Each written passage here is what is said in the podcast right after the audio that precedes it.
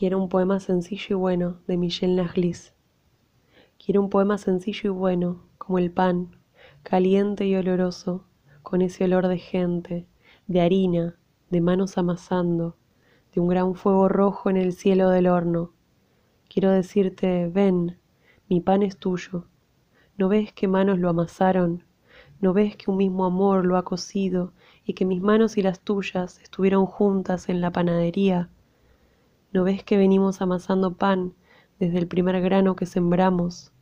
Ven, compartamos el pan y la esperanza, aunque el dolor sea largo y la angustia infinita.